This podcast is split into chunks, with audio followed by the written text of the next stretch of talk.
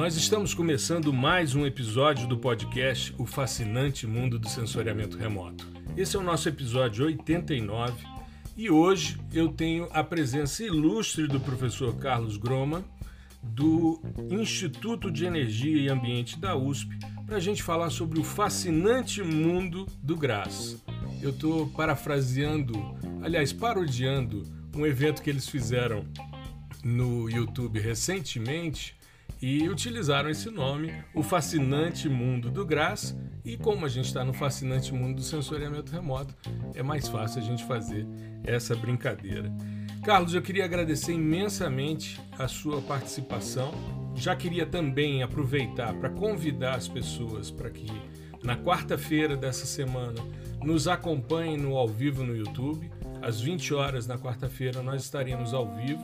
Professor Carlos, eu, e Maurício Vancini do Geocast Brasil para a gente falar sobre GRAS. Nós vamos fazer é, um processamento juntos, né? E uma, é, não vou ficar dando muito spoiler não, mas para a gente poder mostrar um pouco dessa potencialidade que eu chamava até conhecer o Carlos, eu chamava de GRAS e aí descobri que é GRAS, né? Então é, eu já queria passar a bola para você. Só que antes eu queria te apresentar formalmente, já que estamos conversando com um professor universitário, a gente tem esse rito, né, que é uma grande bobagem, mas que eu acho que é interessante. O Carlos é professor associado do Instituto de Energia e Ambiente da USP, como eu falei, é geólogo de formação, bolsista de produtividade em pesquisa 2 do CNPq e atualmente coordena o Laboratório de Análise e Modelagem Espacial, o SPAN Lab, da USP. Agora, tem um detalhe que eu acho que é importantíssimo. Ele está no Twitter, no Instagram e no YouTube, e que tem uma série de vídeos ensinando QGIS, software livre, o próprio GRAS e também tem uma série de vídeos muito interessantes que eu já assisti vários sobre é, como se portar no ambiente acadêmico, Orcid, Lattes e redação acadêmica, enfim. Meu amigo, seja muito bem-vindo ao nosso fascinante mundo do sensoriamento remoto. Obrigado, Gustavo. É prazerzão estar aqui. Esse podcast que já é uma referência nacional sensoriamento remoto. Eu que agradeço o convite de estar aqui e poder participar junto contigo nesse, nesse programa aqui. Eu lembro que tem o título A Paródia da Paródia, porque fomos nós que começamos copiando do seu título, né? Mesmo sem querer, a gente copiou o seu título ali. Então já estão fazendo um inception aqui de títulos exato, de programas. Exato. Mas fica muito legal porque mostra que está todo mundo junto e misturado e por um propósito maior que é ajudar as pessoas né, a se apropriarem desse fascinante mundo, seja de SIG, seja de sensoriamento remoto, de geotecnologias em geral, né? A gente tem feito um trabalho, você, eu, o pessoal do Geocast Brasil e tantos outros amigos que vem desenvolvendo um trabalho extremamente importante de ampliação e conscientização e até de apropriação desse tipo de assunto, desse tipo de temática para a maioria dos estudantes aí né, no Brasil e fora do Brasil também. Carlos, eu queria que você começasse contando um pouquinho a sua trajetória, um pouquinho da sua história. Seja Beleza. profissional, enfim, vamos lá. Bom, eu, como você disse, eu sou geólogo de formação, né? Estudei na USP ali entre 96 e 2001 a graduação. Uhum. Eu já sempre tive meio que uma, uma ida assim pro lado dos computadores e processamento. É, era uma época que a coisa estava começando ainda, né? Se você for pensar ali, 96, Uhum. Acho que foi o segundo ano que a turma de geologia teve uma disciplina de computação. Entendi. Que não era nem computação na época. Quando eu fiz, era DOS e Windows.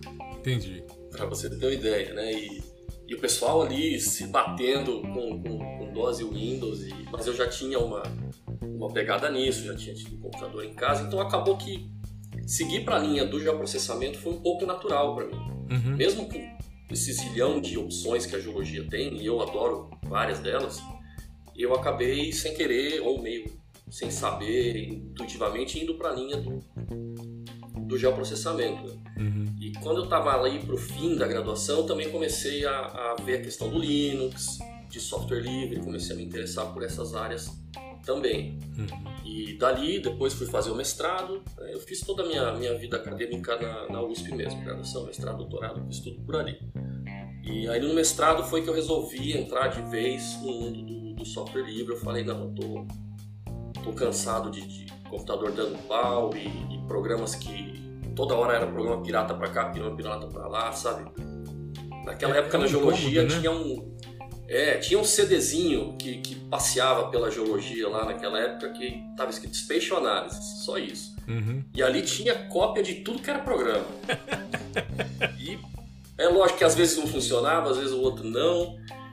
E eu falei, não, eu vou fazer uma coisa mais, sei lá, sério. E aí comecei a me dedicar mais ao Linux. E, e aí na época também, eu comentei isso com o Maurício lá naquele outro, naquela outra live o Linux ele tinha muito na época dos tal dos how-tos, uhum. que eram os documentos do como fazer. Então, como ainda não tinha Wikipedia, não tinha YouTube com esse monte de informação que tem hoje, Esses você tinha lá em alguns lugares é, os how-tos. Então, como fazer para sua internet funcionar, como fazer para processar a imagem, alguma coisa. Uhum. Tinha um que chamava o, o How-To GIS. E ele era um mini tutorial do GRAS, na verdade, que era a única coisa que que existia, né? Tinha um outro que chamava Grátis, mas eu acho que ele já, já foi descontinuado. E aí comecei a tentar aprender e eu meio que dei de cara no muro, porque o Grátis, para quem não está acostumado, ele é uma coisa um pouco difícil. Ele não é muito amigável. É, ele não é. Ele, ele, o pessoal está trabalhando nisso, né? Uhum. a gente até comenta depois essas coisas do que vai vir no, na próxima versão do Grátis. Mas ele era um pouco, um pouco duro. E aí eu fui para a lista de discussão do Grátis e ali eu achei um mundo muito legal. Porque a lista de discussão de um programa, no caso ali de um programa livre, você está conversando com os desenvolvedores dele. Exato. Não é só um usuários, não. Os pais da cara, criança, né? né? Os pais da criança. programou o negócio, está ali te dizendo como é que funciona. E o pessoal sempre foi muito, muito assim, solícito. As perguntas mais bestas que eu podia fazer, o pessoal me respondia. E eu aprendi ali. Então, aí um pouco depois, acho que eu já estava no doutorado, eu resolvi retornar isso daí para as pessoas fazendo uma apostila. Que eu acho que ainda é a única apostila inteira em português sobre, sobre o Brás, que é a primeira versão deve ser de 2012, uma coisa assim, e a última de 2016, que foi atualizando. Eu tenho, e... eu tenho. O Maurício compartilhou o link do Figshare, né? E é, tá no Figshare. Eu baixei, baixei. Muito, muito legal, muito legal. Eu vou botar depois o link no, na descrição do episódio, vou botar o link para essa apostila também. E aí eu fui, então eu entrei de cabeça e o Graz hoje ele é o meu, o meu, pelo menos, programa principal de trabalho. Uhum. Eu uso muito o QGIS, é claro, mas mais como um visualizador de dados. É, até o pessoal do próprio Graz fala, né? Se você quer ver seus dados de uma maneira rápida, né? Quero pegar minha imagem, jogar ali, ver o que tem. Usa o QGIS. Uhum. Você não vai usar o GRAS para fazer uma coisa dessa. Você vai usar o GRAS para processar as coisas. Né? Que ele tem uma capacidade analítica muito grande, muito poderosa. Sim, sim. São, são o que? 350 módulos aproximadamente? Ah, né? Até mais, viu? É, né? Tá beirando dos 400 módulos, eu acho. Fora os plugins, né? Que eles chamam de add-on. Isso. Também tem mais uma cacetada de plugin ali também. Que não é tão simples de puxar, por exemplo, no QGIS, né? Já no, no ambiente dele, nativo, é mais, é mais tranquilo. É, o, os plugins, ele, é porque você tem um problema ali do GRAS com o QGIS que você tem que contar para o QGIS como é que você vai criar a interface. Aquela interface de janelinha, ela é criada automaticamente pelo, pelo QGIS. Uhum. Você, só que você tem que criar um arquivo que diz para ele que ele vai puxar o tal módulo e, e, que aí ele cria a janelinha sozinho. Assim como o Grass também cria a janelinha automaticamente. Uhum. É. E a questão de botar essas coisas é essa: você instala o teu addon, o seu plugin no Grass, mas aí isso daí não está ligado no QGIS, né? Você teria que fazer isso na mão. Uhum. Então tem algumas coisas do Grass que realmente ficam um pouco mais difíceis de trabalhar para quem usa ele via QGIS, né? Uhum. Que já pra dar, dá para resolver muita coisa ali, né? Muita coisa ah, já para resolver. Né?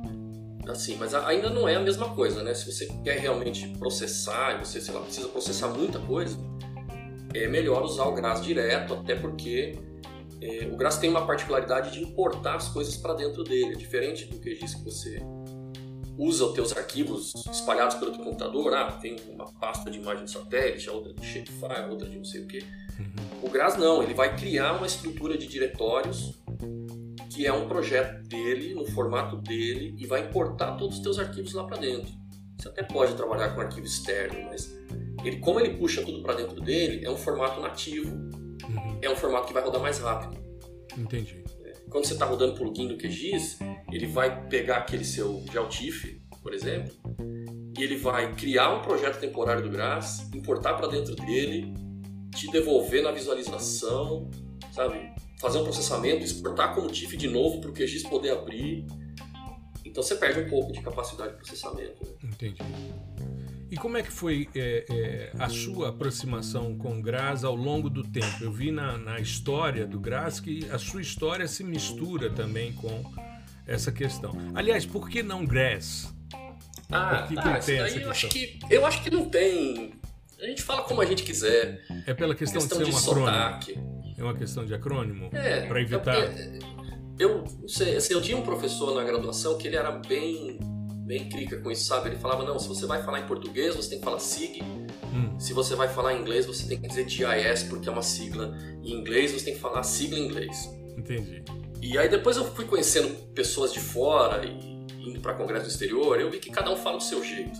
Certo, certo. Sabe? Quem é de língua latina fala, fala giz, alemão fala quis. Uhum. Então, fala, é, fala cada um do jeito que quiser, a gente se entende. Então, quando você vê uma, uma conferência internacional aí o pessoal que usa, é, cada um fala, um fala grass, outro fala gras, outro fala com sotaque. Então, acho que a gente pode falar do jeito que quiser sem, Não, sem grandes problemas. Você sabe que para mim é uma é uma é uma expectativa muito grande entender o grass na sua totalidade, porque eu me deparei com ele a primeira vez, logo que surgiu a, a internet, né? Eu sou um pouco mais velho que você, né? Você falou que se concluiu sua graduação em 2001, eu estava concluindo o doutorado em 2001. Mas é, eu vivi então esse início da internet, né? Esse, esse, a gente tinha na UNB um, eu também sou eu sou cria da UNB, eu fiz graduação, mestrado, doutorado na UNB, só que em áreas distintas, né?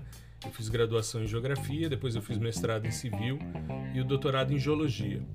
E aí eu, eu tinha acesso, a gente tinha um, um servidor chamado Guarani, que ficava no CPD e era uma sala, era um módulo que tinha o piso elevado para todo o cabeamento um frio insuportável, então você tinha que entrar. Era quase uma câmara frigorífica, né? Então quando eu vejo esses caras em supermercado com aqueles casacões brancos, eu dá uma inveja daquela época, né? De não ter um casacão daquele para poder trabalhar.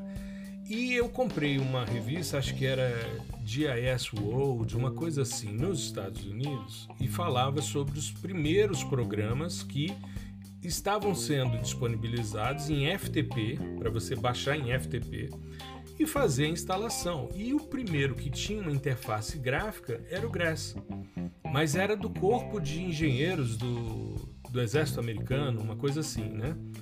E eu fiquei, eu tentei baixar aqueles dados e tal, e instalar, mas é, eu trabalhava com PC e ele era é, uma estrutura em Unix na época. Então ficou aquela história. A gente tinha um servidor em Unix, mas a gente não tinha é, uma pessoa de TI que desse suporte, era sempre uma coisa mais complexa. E ainda não existia dentro da universidade essa cultura do Linux. Então a gente ficou muito tempo, até tanto que ficamos muito tempo no CITIM, no SGI, depois já foi a migração para o Idrise, depois o surgimento do Envy, e aí pronto, aí virou uma festa, mas é como você disse, o fato de ter uma licença proprietária, a gente tinha e tem até hoje um esforço hercúleo para renovação de licenças. E que agora, na pandemia, se tornou algo extremamente complexo, porque é, até temos acesso remoto às máquinas, mas cai o tempo todo, você não tem um servidor de TI que está lá disponível à noite. Então, a opção por software livre, para mim, sempre foi algo natural.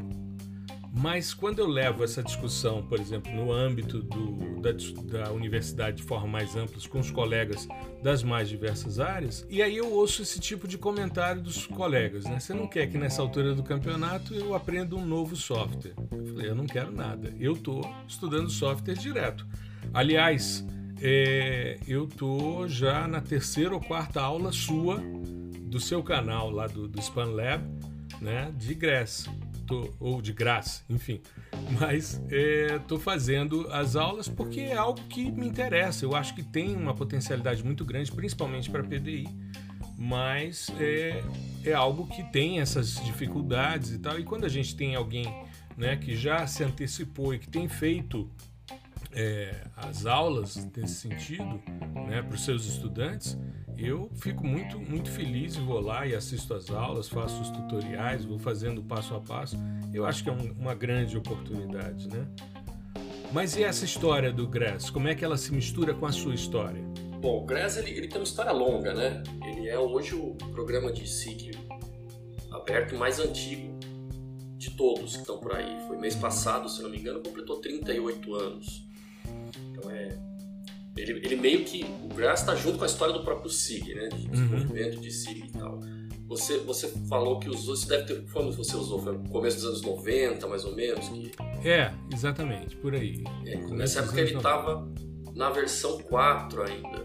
Ele começa lá em 82, uhum. no Corpo de Engenheiros dos Estados Unidos, ele chamava Fort Hood Information Systems, que é o, o nome da base, eu acho que eles, que eles desenvolveram a coisa. Ele tinha um logotipo de um castelinho que é do Corpo de Engenheiros americano, e ele, por muito tempo, não tinha nem interface gráfica. Né? Uhum. Você tinha ali o terminal de, de escrever teus comandos, e aí dava um comando que aparecia uma imagenzinha na tela, mas era tudo tudo bem na mão ali. E até eu acho que é por isso que muita gente acha que ele é difícil. Uhum. Porque teve contato com ele nessa época. Sim, sim. Que era difícil, que era mais. Quer dizer, difícil é uma coisa meio subjetiva, né? É uma maneira diferente de fazer as coisas. Exato. Falo para os alunos que a interface gráfica é uma maneira de fazer as coisas e a interface de linha de comando é outra. Uhum. E que quando você se acostuma com a linha de comando, você você faz muita coisa ali porque é mais rápido até. É mais ágil, repetir comandos, assim. É, o CITIM e o SGI do INPE, da DPI, eram todos em linha de comando, né? A gente tinha um terminal DOS e a gente fazia todos os comandos ali e tinha uma televisão ao lado em que se materializava a imagem.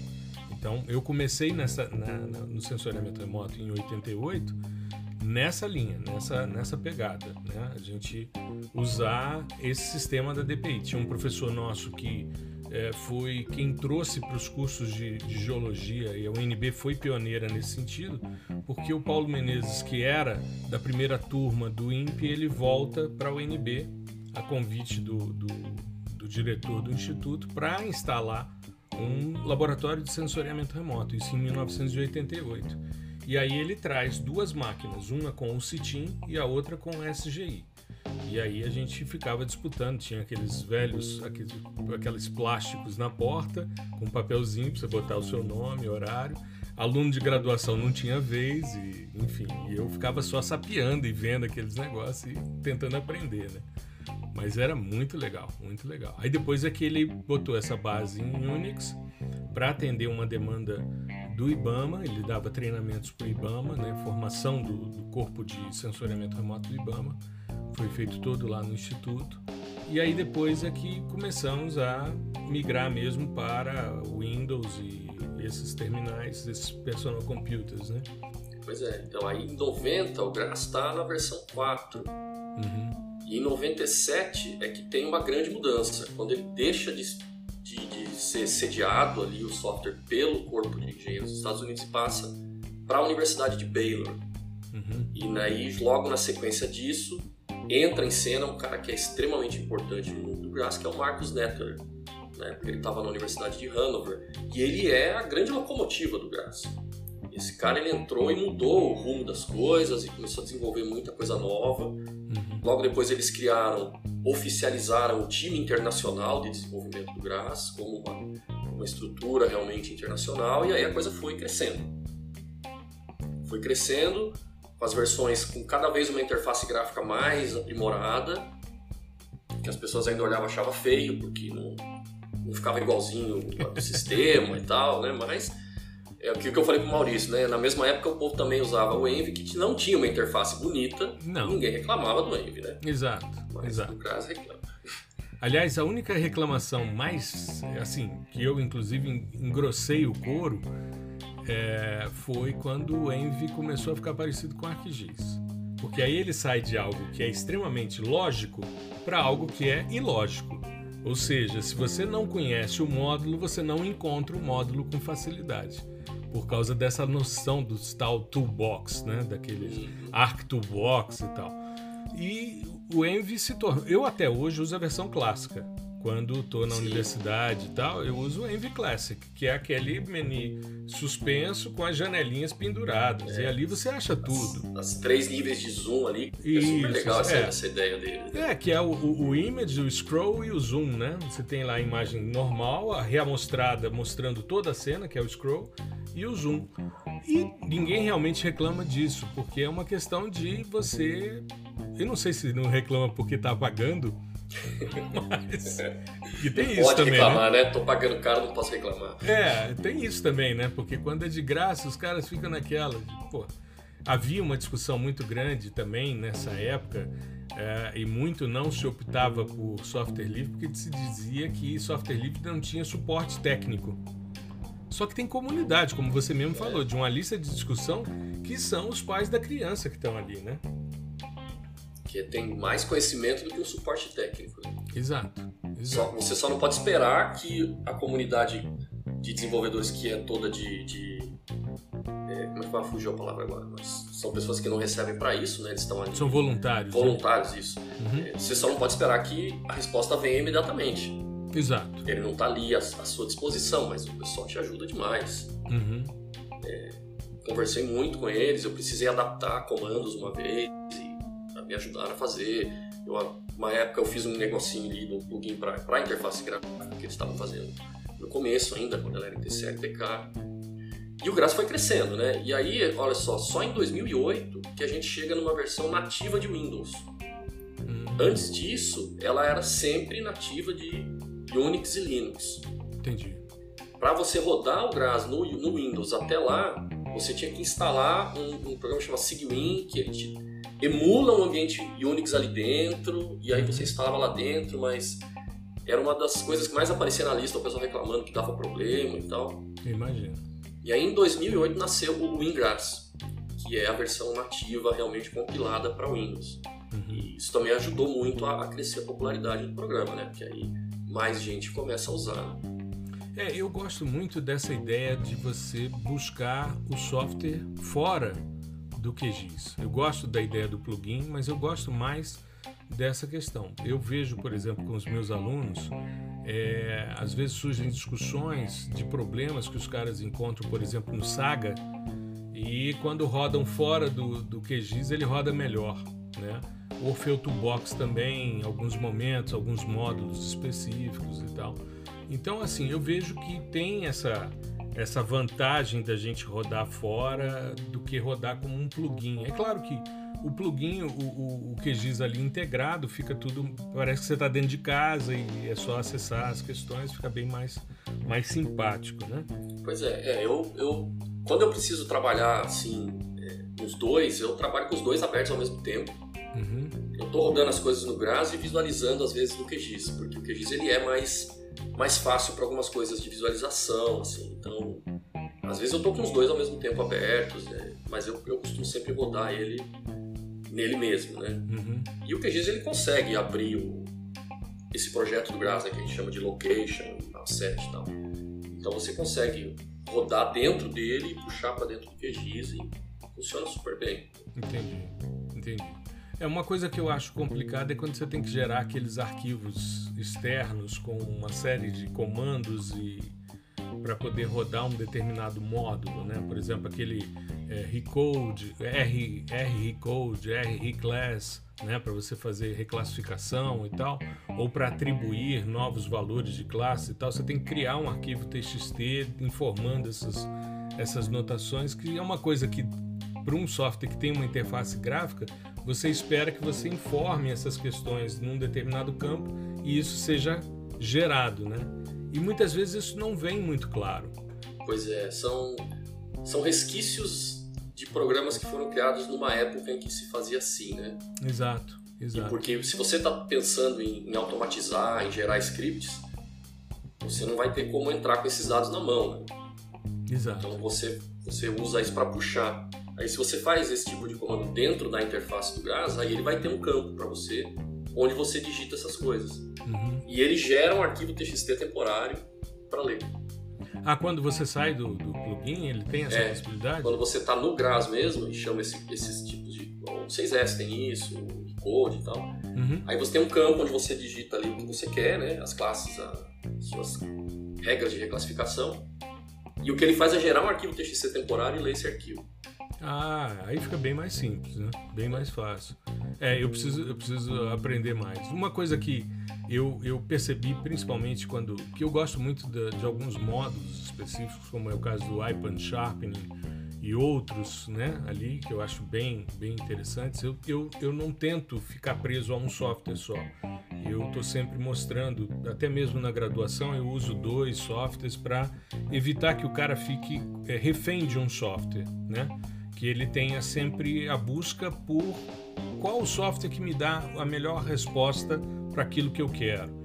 Então, é, por exemplo, rodar como administrador no Windows, por exemplo, para você rodar bem o Grass, porque senão tem coisas que ele vai engastalhar e tal, e isso nem sempre está muito claro também, né? É verdade, tem umas coisas que eu mesmo não, não sabia que o GRAS rodava melhor como administrador no, no Windows, Uhum. porque eu só rodo ele no Linux.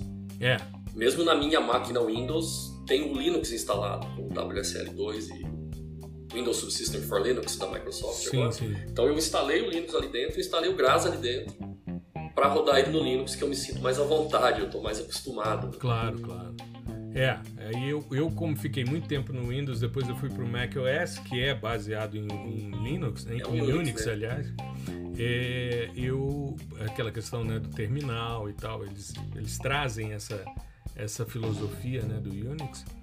E, mas eu em alguns momentos tive que passar por essas mudanças e, e acho muito legal também essas essas possibilidades, né, de estar em um sistema operacional, em outro e tal. Eu agora o, o Linux eu nunca nunca rodei não. É, é uma falha que eu tenho na minha história que em algum momento eu vou. Eu Ah, vou mas se você já usou o macOS, é, não tem, hoje não tem tantas diferenças não. Ah, e eu gosto mais, eu gosto Houve uma mais. época em que era mais, mais duro, as coisas não funcionavam direito, mas hoje funciona praticamente igual. E É, o, Mac, o macOS ainda é mais, ele é mais fluido, né? Ele é, um- ele é um sistema muito bem feito, eu acho, é, para o usuário. Assim. O macOS ele, ele tem uma preocupação muito grande com a experiência do usuário. exato. Você tem aquelas Exato. Human Interface Guidelines de, de como você mexe, que é bem interessante. É. Como, como é uma característica dos produtos da Apple, né? Você vê pessoas mais velhas se adaptando com mais facilidade, mesmo pessoas que não têm uma, uma convivência mais tranquila. Eu falo porque eu tenho colegas que é, até hoje são adeptos do, do desde a época do Macintosh, né? Eles mantêm porque é muito mais fácil, muito mais tranquilo e a migração e a correlação com o iPhone, esse tipo de coisa é bem mais, mais tranquilo. E eu queria que você, é, dentro dessa sua vivência, Carlos, que você comentasse um pouquinho. É, é, eu, tenho alguma, eu tenho algumas dúvidas, por exemplo, eu não entendo muitas vezes por que, que existem módulos que são raster, tem módulos que são image, né? Então eu fico, às vezes eu fico pensando, será que raster eles estão pensando em tudo que é matricial? Então entra modelos numéricos de elevação, modelo numérico terreno, esse tipo de coisa.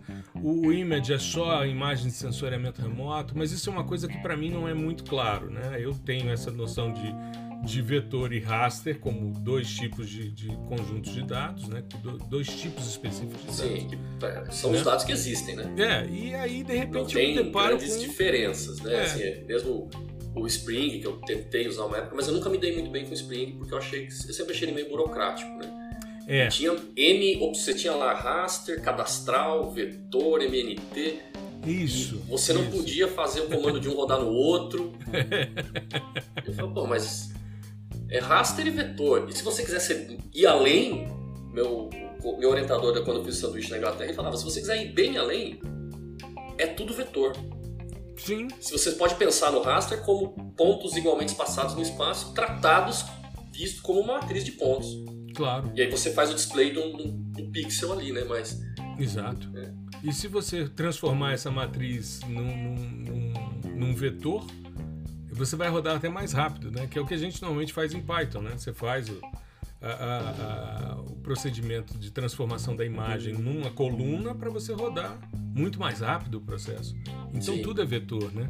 Mas eu me deparo com isso e quando e, e eu fico tentando entender esse tipo de, de, situação, né? Por que, que alguns modos são R, né? Se eu estou usando numa imagem e outros são I e eu posso usar num raster, e aí eu fico. Pois é. é. Bom, para quem não, para quem está escutando aí não, não tá perdido nessa história do R, do I, o fato é que o Graz ele, ele dá nome para os comandos, né? Porque ele veio de uma época de linha de comando, onde você digita o nome da coisa e o comando começa com uma letra que diz aonde ele vai funcionar. Então, o comando que é uma dessas R, grandes né? categorias, né? R ponto alguma coisa é comando que vai rodar em raster. Né? R ponto shade vai fazer o relief sombreado, R ponto uhum. colors, coisas assim. V para vetor, I para imagem, D, D para DB, banco de dados, uhum. G de geral e M de miscelâneo. É, ainda tem esse miscelâneo. Tem a miscelânea, que é aquela coisa que não cabe em lugar nenhum, né? exato, exato. Sempre tem, né? Igual é o balaio de gato. É, igual a gaveta da bagunça ali. É. Você separa as coisas, mas sempre falta uma bagunça. E aí o raster é, vai, vai ter tudo. Aliás, raster é outra palavra que a gente fala, né? Que a gente fala raster. É, exato. Raster, né? Exato. Uma vez fui dar um curso num congresso fora e tinha uma menina rindo de mim na plateia, na, na, na dos alunos. É. Por quê? Porque você fala raster em vez de raster. E ela achava muito engraçado o jeito de eu falar. Acho que ela também achava engraçado falar grass em vez de grass. Né? É. É, eu, eu, quando vi, eu quando vi a logo do, do Grass, que é um gramado com um mapa. É uma graminha. É, aí eu, aí eu fiquei mais tranquilo. Falei, não, não estou cometendo nenhuma injúria com relação ao software. É, eles gostam muito de acrônimo que realmente significa alguma coisa, né? Nos Estados Unidos, né? isso. É. é uma palavra de verdade. Exato. Mas aí o, o, R ponto alguma coisa vai rodar em tudo que é matricial, tudo que é raster. Vai rodar na, vai rodar na tua imagem de satélite, vai rodar no teu dado de geofísica, vai rodar na, no modelo de terreno, vai rodar em tudo. Uhum. E a grande diferença do I é que você tem uma, uma, uma outra coisa ali dentro que é o grupo de imagens. Então, dentro do, do GRAS, você pode definir um grupo de imagens. Então, aí você fala, olha, esses arquivos aqui, esses rasters aqui, uhum. eles são um grupo. Por exemplo, você pegar a tua imagem e falar, olha, banda 1, 2, 3, 4, 5, 7 são um grupo. Um stack, né? Tem um subgrupo também, mas que vai, vai sumir, eu acho, em breve. Vai ficar só o grupo, porque eles são meio redundantes. Uhum. Mas é como se você fizesse um raster virtual ao fazer o grupo de imagem. E aí o comando vai, vai pegar todas essas bandas juntas. Entendi. Então, se você tem lá o comando i.landsat.toar, que é o que vai fazer a, a conversão radiância-reflectância, uhum. ele precisa de todas as bandas. Então, ao invés de você dizer para ele quais são as bandas, você diz qual é o grupo de imagens e ele vai sozinho buscar isso daí. Entendi. Então, o i está mais nessa linha. Se fosse a banda separada, seria prioritariamente num R. Isso. E aí o I seria, por exemplo, o, os dados empilhados. Os dados empilhados, é, quando você trabalha com uma, uma, uma, imagem multibanda. Mas sem criar o raster multibanda, como se fosse um raster virtual. Entendi, entendi. É a primeira vez que eu vejo essa explicação. Então, assim, é, é, é por isso que eu acho que é legal a gente conversar com quem né, se dedica ao, ao software, porque justamente, e, e, e, por isso também de a gente fazer essa, esse ao vivo no YouTube com a utilização do Grass, para a gente mostrar para as pessoas essa potencialidade. Né? Eu não tenho essa, essa expertise, eu quero aprender, eu quero aprender. Né? Então eu acho que é muito interessante esse tipo de, de pensamento, esse tipo de, de compreensão, que só acontece quando a gente se debruça efetivamente né, sobre o, o software especificamente. Né, sobre... E é legal saber que, né, que você tinha essa dúvida, por exemplo, porque eu, eu tô querendo já há um tempo dar uma atualizada na apostila. Uhum. Ela já está parada há um tempo e eu quero colocar mais sensoriamento, porque eu mesmo, eu, eu, apesar de ter estudado bastante, eu estou indo mais, começando a realmente trabalhar com sensoriamento mais agora, que eu tenho os alunos trabalhando com deep learning, coisa assim. Uhum. Mas eu sempre fiquei mais do lado dos modelos de terreno. Entendi. Então a apostila ela tem esse peso É, eu Você tem até uma versão anterior que chama modelagem digital de terreno com gás, uma coisa assim. Uhum. Então aí é bom saber, porque aí na próxima versão a gente já até coloca isso daí. É, não, com certeza. Eu acho que é importante esse tipo de, de feedback, né? Porque a gente vai ajustando. Eu acho muito legal esse tipo de, de situação e é justamente o que tem acontecido com o fascinante mundo do sensoriamento remoto e todas as outras movimentações que eu tenho feito na área de sensoriamento remoto, porque as pessoas têm dúvidas às vezes muito muito é, singelas, né? E, e muitas vezes têm receio de perguntar. Eu costumo dizer para os meus alunos que não existe pergunta boba, existe bobo que não pergunta, porque toda pergunta é legítima, né? Se ela existe, ela é é, é, legítima, né? Ela realmente deve ser respondida.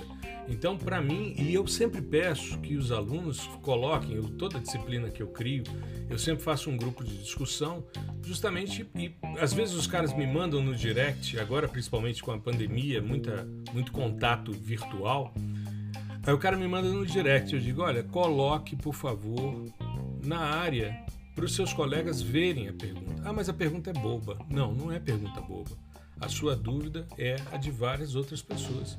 Eu não tenho nenhum problema de perguntar as questões porque eu acho que é importante. Eu realmente não entendo por que, que havia essa separação. Para mim poderia ser tudo R ou tudo I, né? E faz todo sentido agora para mim esse tipo de, de separação. Muito bem. E com relação às suas pesquisas atualmente no laboratório, Carlos, como é que você tem é, conduzido esse processo? Eu sei que você é da área de geotecnologias dentro desse instituto, né?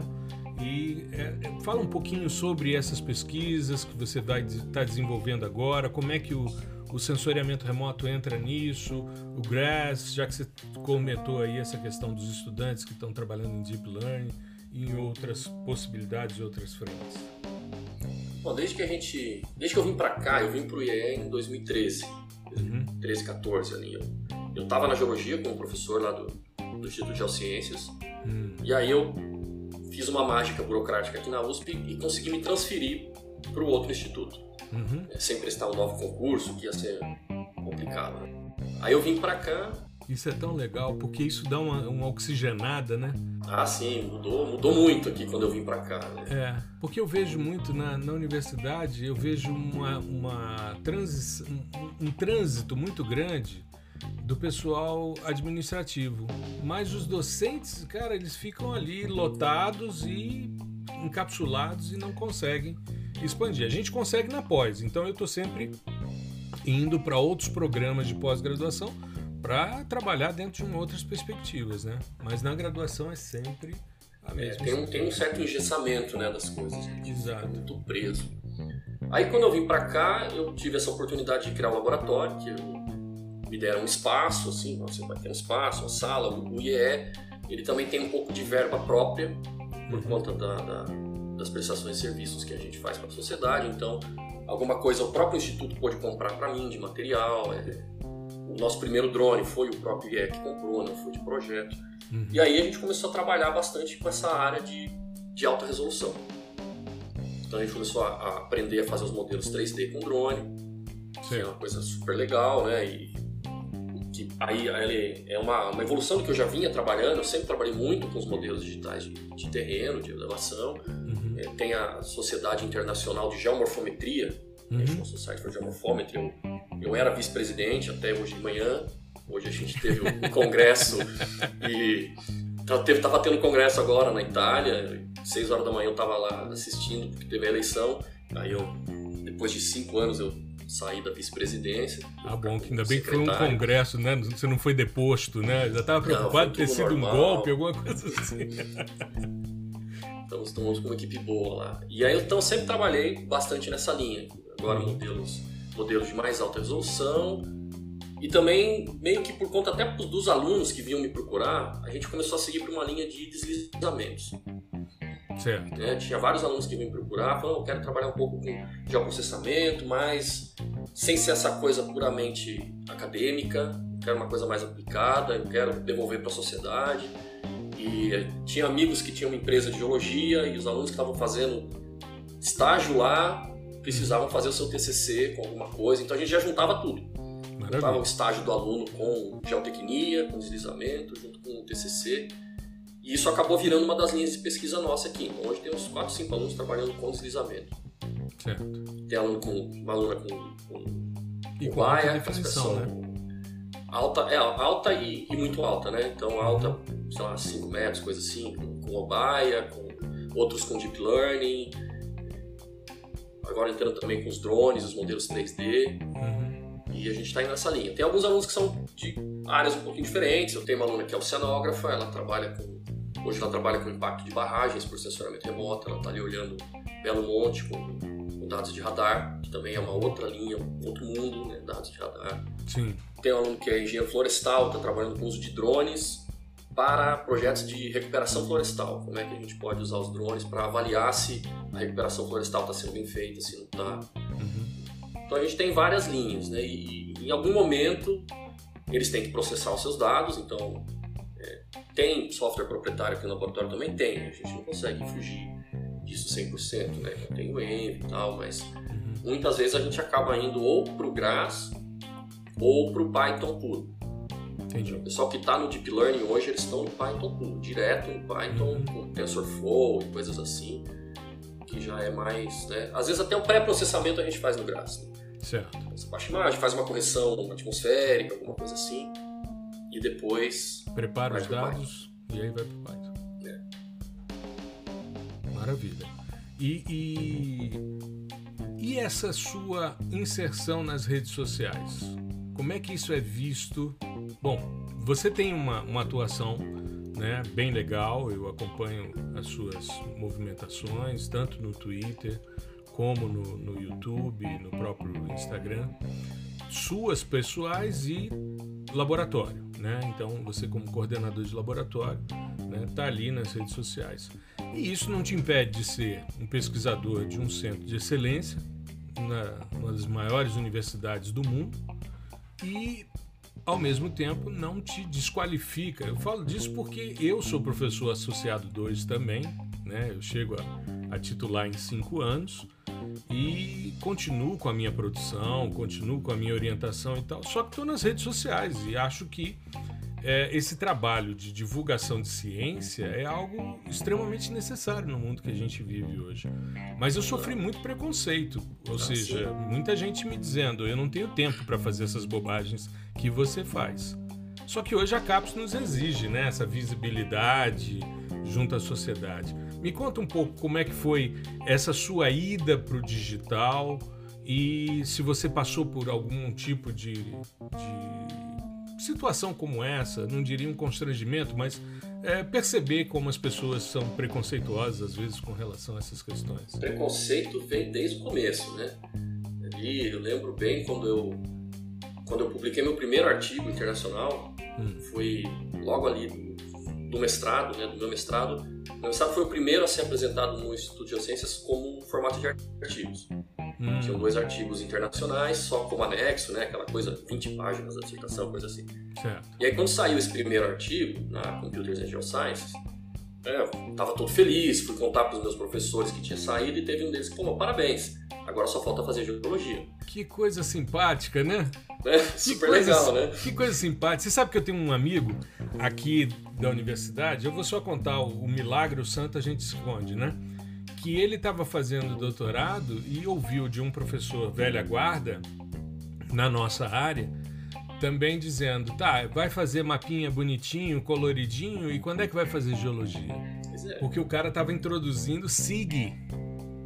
SIG, isso tem uns 30 anos mais ou menos.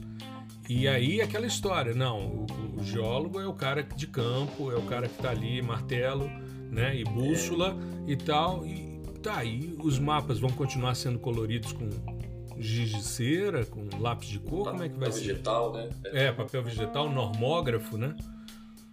É, a gente já escutou também de, de, de outros professores lá que o que a gente fazia era jogar videogame. Então era, Minecraft. O dia inteiro no computador, você tá jogando videogame, você não tá fazendo ciência.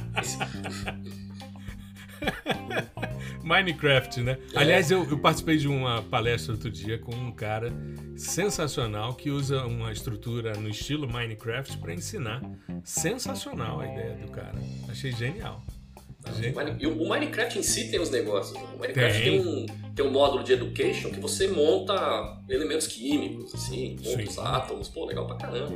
Super. É. Super. Eu participei de um evento com o Clube do Cientista que a gente falava sobre popularização de ciência usando Minecraft, entre outras coisas. A Fiocruz fez o campo deles em Minecraft. Sim. Inteiro. Sim. Super legal. Sim. Mas aí teve essas coisas no começo, depois, assim, aí quando começou a rede social, ela tinha só a minha, não tinha do laboratório, né? Então uhum. ninguém falava nada. E aí quando eu vim para cá pro que eu montei o laboratório, eu falei, não, tem que ter essa visibilidade. Eu já usava o Twitter muito como agregador de notícias e, uhum. e lá fora o pessoal faz muito, né? Todo mundo lá fora tem Twitter e, e segue, divulga. Uhum. Aí eu montei a, os perfis do laboratório também e aqui pelo menos não teve, no IE não teve nenhuma, nenhuma reação contrária, sabe? O pessoal uhum nunca foi contra e acha legal que tenha o, o site e tudo mais. Uh, o que veio mais recente foram os vídeos, né? Que, que era uma coisa que eu já queria fazer há um tempo, mas não tinha tempo, aquela coisa. E aí quando veio a pandemia, a gente foi obrigado a, a fazer. A se reinventar, né? né?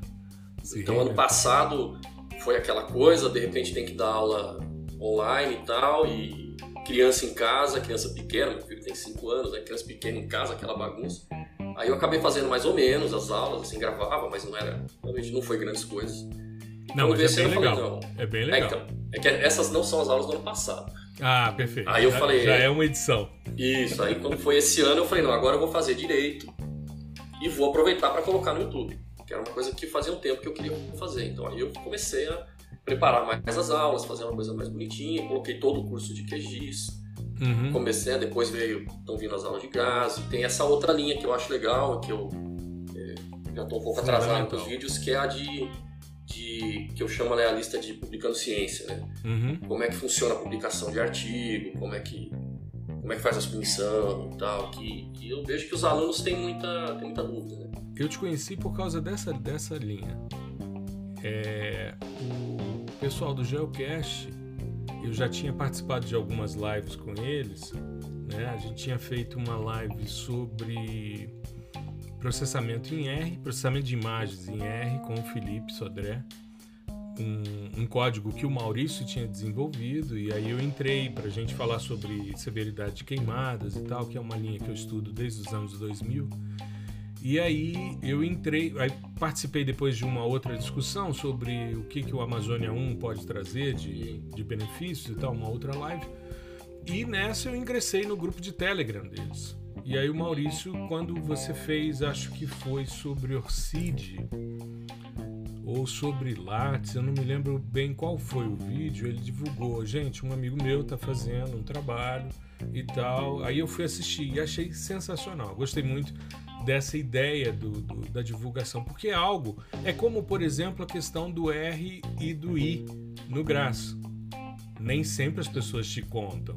Aliás, as pessoas vão descobrir o que é ORCID quando alguém chega para você e fala: Eu preciso do seu ORCID para colocar no artigo.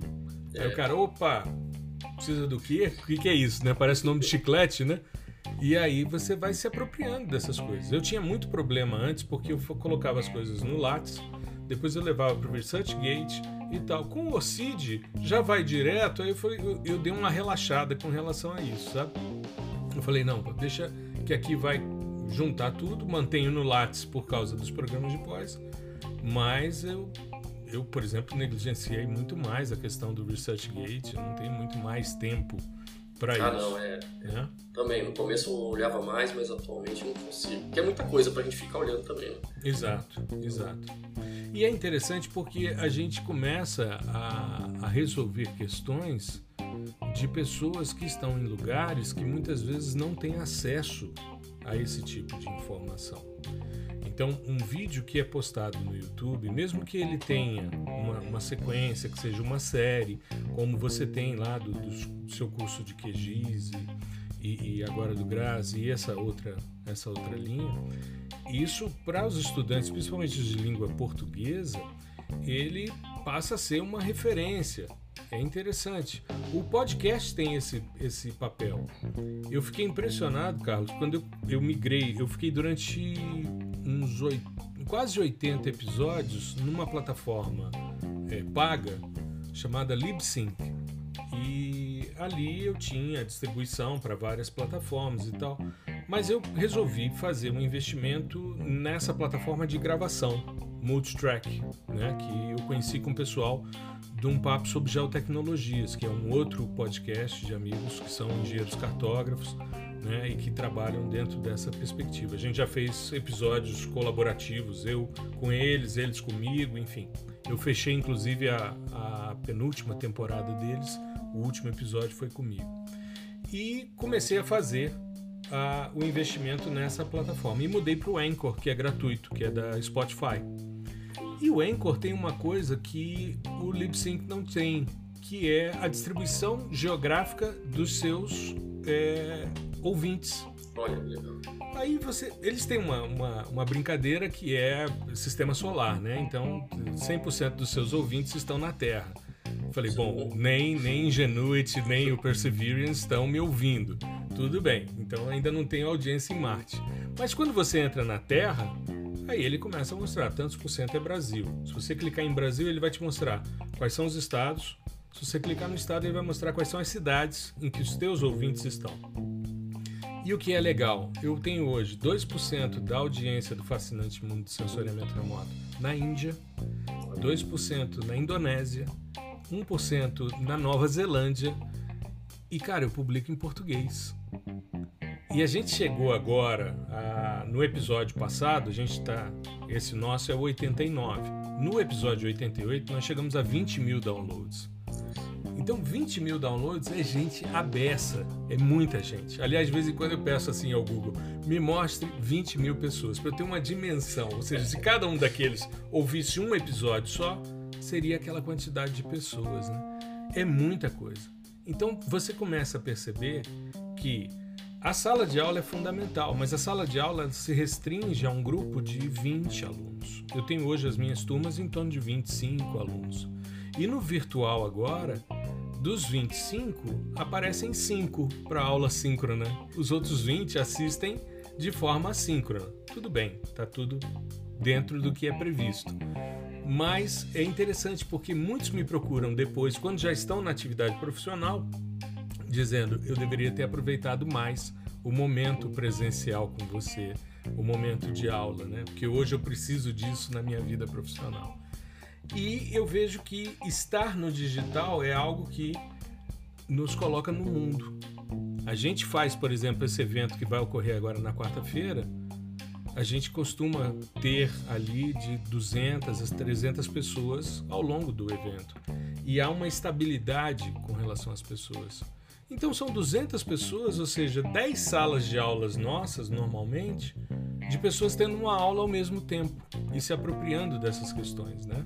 Parece pouco até, né? Algumas pessoas ah, 200 pessoas só.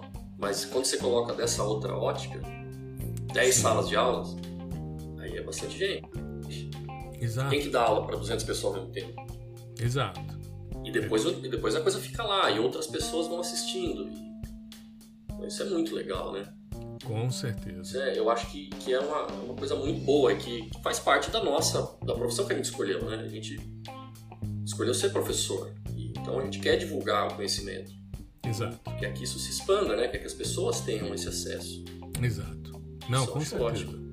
Eu vejo isso como um ganho, sabe? Eu não, eu não, não me furto. Eu, durante a pandemia, todo mundo que me pediu para fazer uma live, eu não me neguei. Eu estava presente, eu dava um jeito, podcast, palestra, o que for. Porque eu acho que com isso a gente pode alcançar muito mais gente, né? E, e ajudar as pessoas. O, que, o, que, precisa é só. Desculpa interromper, mas o que, Não, precisa problema. é só as agências de fomento verem isso. É. Né? Porque Exato. hoje você manda um projeto de pesquisa e aí vem o revisor dizendo, ah, mas publicação X, publicação Y. Uhum. Ninguém vê. Por mais que isso esteja lá no teu currículo, isso passa batido. É, hoje os programas de pós estão começando a cobrar da gente por causa da inserção social do programa. Sim. Né? Mas, por exemplo, para puxar aqui, por, por, exemplo, São Paulo, né, que tem a FAPESP, que é responsável por um terço das publicações do Brasil, sai do Estado de São Paulo, e quase tudo é uhum. é financiado pela FAPESP. Uhum. Em, um, em um formulário de avaliação de projeto da FAPESP, não se pede para olhar nada de divulgação científica. Entendi. Então, Entendi. isso passa direto. Até o relator pode escrever alguma coisa ali, mas não tem um peso. Uhum. Isso é uma coisa que eu acho que eles deviam começar a olhar. Né? Exato, porque isso é formação de pessoal, né? É. Isso é formação. Eu, eu tive uma reunião agora do, do nosso grupo lá de geoprocessamento e aí a gente estava conversando, porque tem gente que está afim de fazer pesquisa de ponta. E tem gente que está afim de formar gente. E eu disse, eu sou um formador de gente. Eu sempre trabalhei nessa linha. Eu sempre, eu fui professor de cursos de graduação de formação de professores. Isso para mim é, é talvez a, a, a, parte mais nobre do que eu possa fazer nessa minha docência, né? que é formar gente. Eu, inclusive, acho que eh, alguns colegas acham que eu sou meio ponto fora de reta, porque eu sempre digo: ah, quando eu chegar a titular, eu saio da pós-graduação, vou ficar só na graduação. Aí os caras, ué, mas todo mundo faz o contrário todo mundo vai para pós e fica ali mais tranquilo, os alunos vão produzindo e você vai surfando nessa onda. Mas eu gosto dessa questão da formação de base, sabe? Da formação do aluno de graduação. Eu acho tão importante, porque esses são os profissionais que a gente vai colocar no mercado. Isso eu aprendi quando eu dei aula numa das maiores escolas do Brasil, que é de São Paulo, que é o Objetivo. E uma das coisas que mais me chamou, eu fui professor do Objetivo muitos anos, professor de cursinho, né? Eu tinha uma turma aqui em Brasília de 300 alunos. Então eu já dei aula numa sala para 300 alunos com um microfone. Eu não vi os caras do final, mas eu já tive essa sensação, né, do, daquele Vaticano, como eles faziam, de juntar duas turmas e a gente tinha um cursinho com 300 alunos. Era uma coisa assim absurda, era uma sala comprida, né, larga, é, comprida não, ela, ela era larga e a gente não via, era um, um tablado imenso e microfone ali na frente. Mas era uma coisa interessante porque nos anos 90 a gente tinha aula via satélite. E uma coisa que me chamava atenção, porque o oráculo do objetivo era o térreo da Paulista. O, o, a principal sede do objetivo fica na Avenida Paulista até hoje, né? E quando você, você tem alguns andares abaixo e o térreo é onde ficava o cursinho. E qual era a sacada? Aqui as pessoas achavam que os professores mais renomados, porque o objetivo sempre fez avaliação dos seus professores, fazia o IBOP, né? E eles pegavam os melhores professores e remuneravam. O cara recebia prêmios em dinheiro, né? Os 30 primeiros recebiam prêmios em dinheiro. Então havia uma disputa para você trabalhar bem, porque você tinha um retorno nesse sentido. E o que, que a gente percebia? A maioria dos colégios, os melhores professores, eles não davam aula sábado de manhã, não davam aula à noite, eles tinham um, um certo privilégio. Davam as melhores aulas nos melhores horários, nas melhores unidades. Pois a gente via no objetivo contrário: os melhores professores davam aula sábado de manhã no cursinho do Térreo da Paulista. Então todo mundo que trabalhava no objetivo dizia: Bom, um dia eu vou dar aula no térreo da Paulista no sábado de manhã. Porque significa que você chegou naquele topo, né? E eram os coordenadores, eram os coordenadores de cadeira que davam aula. Então é essa sacada de você pegar os melhores caras, os caras de mais traquejo em sala de aula e botar nos horários em que as pessoas normalmente teriam mais evasão. Mas isso é uma sacada que é, fez o que, o que se transformou, né? O objetivo. Eu tenho dois filhos que moram em São Paulo, na Bela Vista, então quando eu vou visitá-los, eu sempre vou caminhando ali pela Paulista, passo e olho e falo: é, hoje eu não vou dar aula mais no térreo da Paulista. Mas durante muito tempo foi meu sonho de consumo, de olhar e falar: cara, um dia eu vou estar aqui, um dia eu vou chegar e vou dar aula para esses caras. É porque eu fui para a universidade antes, mas eu tinha essa aspiração, né? Que era você mostrar que você estava chegando nesse ponto. Mas, meu caro, me diga uma coisa: quais são as perspectivas futuras? E aí eu queria saber do Graz, do laboratório, do Span Lab e do Carlos Groma. Quais são as perspectivas futuras para a gente encerrar o nosso bate-papo? Perguntas difíceis, hein? do Graz é mais fácil, né? É. Isso a gente acompanha ali a, comunidade e vê é. o que, que eles estão fazendo. Inclusive, fim do ano agora vai lançar a versão 8. Hum. Hoje está na 7.8.6, uma coisa assim. Uma versão 8 já programada para o fim do ano, que vai trazer mudanças assim bastante interessantes para quem está começando no GRAS. Uhum. Eles trabalharam bastante na questão da, da inicialização do programa, porque o, o GRAS sempre foi aquela coisa: você instala, você manda ele rodar, e aí você fica olhando para ele e fala: o que, que eu faço agora? É, como é que eu abro uma ele imagem, te, né? Ele, ele te, te dá boas-vindas com uma janelinha dizendo crie um projeto, escolha a projeção cartográfica e tal. E isso afasta um pouco as pessoas. Então agora vai. Ele vem já com uns dados de exemplo, então ele abre direto numa, num projeto com os dados internos, que é um mapinha vetorial simples do mundo, mas você já abre direto ali.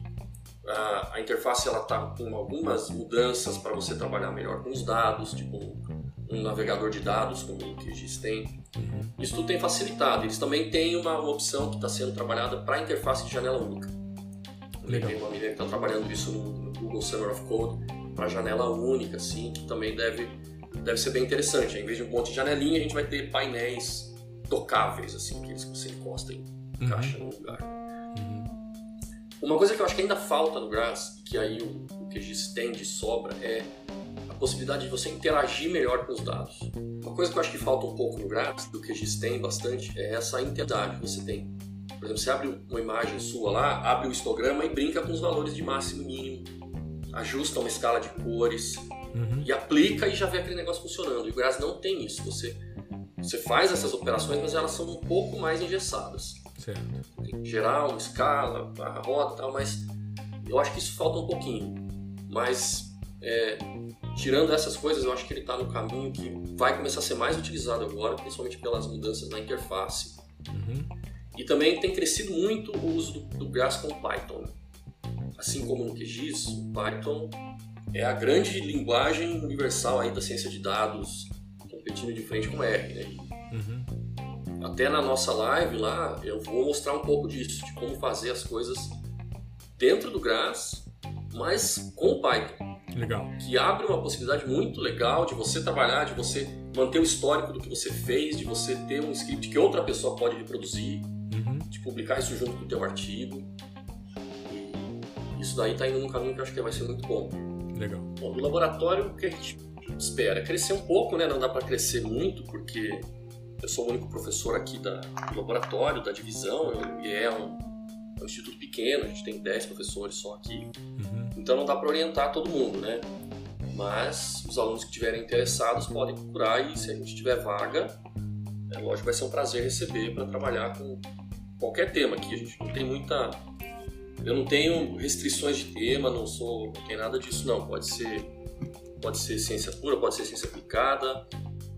Eu tô eu tô credenciado hoje em dois programas de pós-graduação, então eu tô tanto no programa de recursos minerais da geologia como aqui no IE no programa de ciência ambiental, que é o PROCAM. Uhum. Então dá para ir para essas duas áreas. E aqui a gente sempre trabalha mais na linha do geoprocessamento, assessoramento remoto, Sim. aplicado a esses, a esses temas, né? Uhum. Da minha parte, eu não sei direito. é, acabei, acabou de ter aqui uma, uma, uma progressão para associado 2, que a USP tem uma progressão horizontal, né? Uhum. Então eu, a titularidade para mim não chega em 5 anos como para você. É, aqui a gente tem uma coisa um pouco mais complicada, né? Mas eu não estou pensando muito nisso agora, não. Hum. Eu acho que é manter, manter as pesquisas indo, os alunos é, fazendo bons trabalhos e sabe, sempre tentando devolver um pouco para a sociedade, né? Uhum. Acho que é bem importante a gente ter essa área aplicada e, e no ampliar digital? um pouco, né, o, o canal para que mais pessoas vejam. Eu, eu espero continuar fazendo, eu quero fazer mais mais vídeos para que as pessoas vejam Convido a todos que olhem lá, se inscrevam, é, comentem, assim também o que eu peço também, comentem vídeos que vocês querem que eu faça, sabe? Que as pessoas querem que eu faça. Isso é legal. Porque essa coisa da, da publicação científica, as pessoas têm dúvidas, né? Como é que funciona?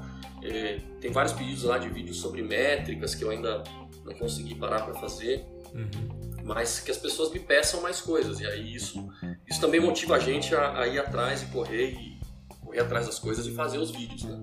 Uhum senão a gente acaba caindo né, nessa, na, na, na rotina do dia a dia e isso. Não faz. É, eu já vou aproveitar então esse momento aqui e já vou pedir, continue fazendo o curso de graça pra gente ir se apropriando.